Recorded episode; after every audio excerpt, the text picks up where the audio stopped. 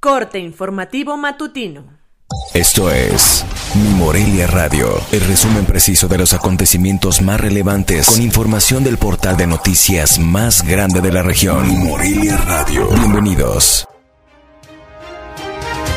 Este 13 de julio del 2020, estas son las noticias. Luego de ser hospitalizado el pasado 5 de julio y tras varios días en estado delicado, durante las primeras horas de este lunes, la Asociación Nacional de Intérpretes dio a conocer el fallecimiento de Raimundo Capetillo, víctima de COVID-19.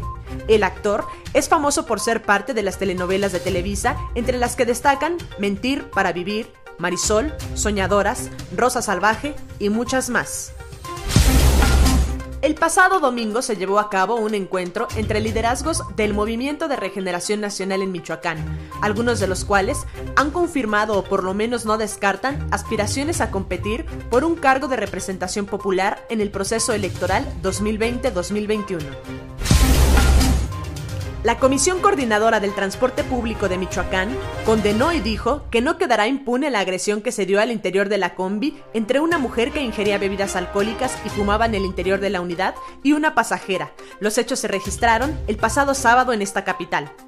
A través de sus redes sociales, la comisión dio a conocer que reprobamos y lamentamos la agresión física hacia una mujer dentro de una unidad de transporte Paloma Azul informamos a la ciudadanía que no quedará impune e invitamos a la agraviada a ponerse en contacto con nosotros para brindarle adecuada atención.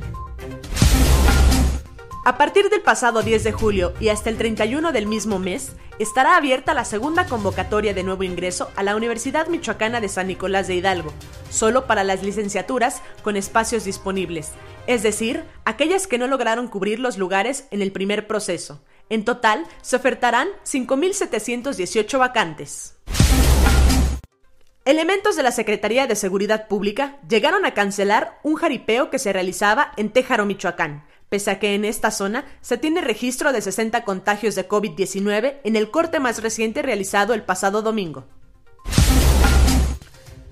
Del viernes 5 de junio a la fecha, la Comisión Estatal de Protección contra Riesgo Sanitario ha clausurado un total de 10 negocios no esenciales en el municipio de Lázaro Cárdenas, que permanece con bandera roja, es decir, que los comercios esenciales solo pueden abrir con un 25% de aforo según lo establecido en la denominada Nueva Convivencia.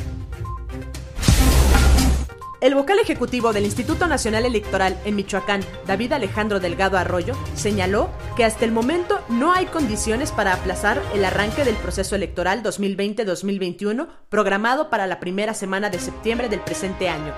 En dicho proceso electoral se habrá de renovar en Michoacán los cargos de gobernador, cabildo de los 112 ayuntamientos, así como el Consejo Mayor de Cherán y las 40 diputaciones locales. Informó desde Morelia, Michoacán, Cintia Arroyo. Esto fue Mi Morelia Radio. Te invitamos a que estés siempre bien informado. www.mimorelia.com Mi Morelia Radio. Hasta la próxima.